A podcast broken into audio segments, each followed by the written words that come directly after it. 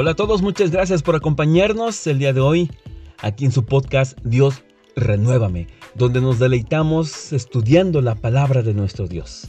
En el episodio de hoy hablaremos sobre el arrepentimiento.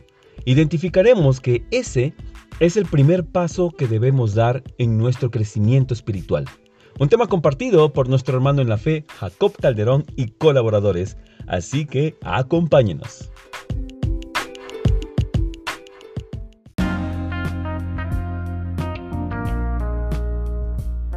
El versículo de referencia lo tenemos en Mateo capítulo 4 versículos 16 al 17.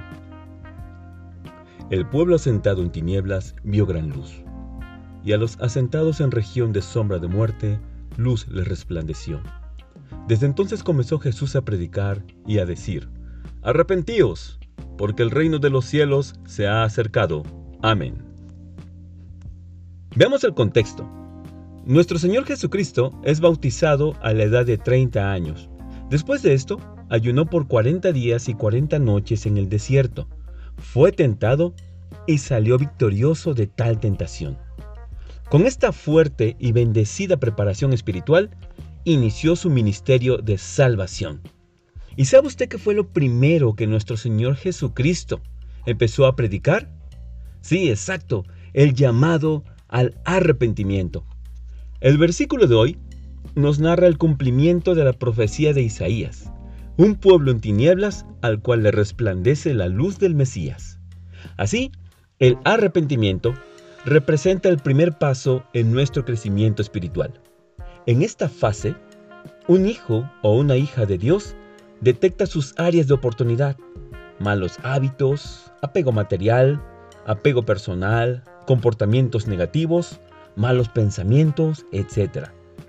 Todo ello representa obstáculos no solo en nuestra vida espiritual, sino también en nuestras relaciones terrenales.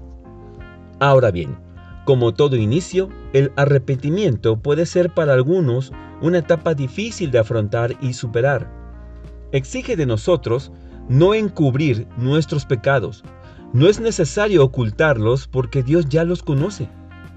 Cuando el arrepentimiento es legítimo, se genera una sensación dolorosa en nuestro ser. El pecado cometido está de continuo en nuestra mente. Es una sensación de intranquilidad. Dios espera que ese arrepentimiento sea genuino, meditado y entendido. Dios está dispuesto a perdonarnos. Dice Proverbios capítulo 28, versículo 13. El que encubre sus pecados no prosperará, mas el que los confiesa y se aparta, alcanzará misericordia. Amén. En este último versículo podemos visualizar dos acciones espirituales clave en el arrepentimiento. Confesar nuestros pecados delante de nuestro Creador y apartarnos de ello. Por ello es importante que procedamos al arrepentimiento. Este es el llamado que encontramos en las Sagradas Escrituras como un paso importante y clave en nuestro en nuestra vida espiritual y en nuestro crecimiento. Vayamos a un último versículo que se encuentra en Hechos capítulo 3, versículos 17 al 20. Ya sé, hermanos, que cuando ustedes y sus jefes mataron a Jesús, lo hicieron sin saber en realidad lo que estaban haciendo. Pero Dios cumplió de este modo lo que antes había anunciado por medio de todos sus profetas, que su Mesías tenía que morir.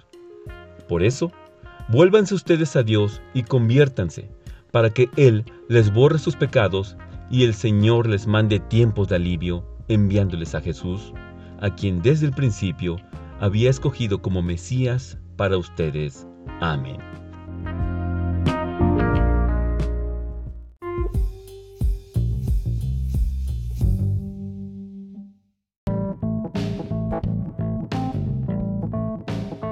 Reflexionemos.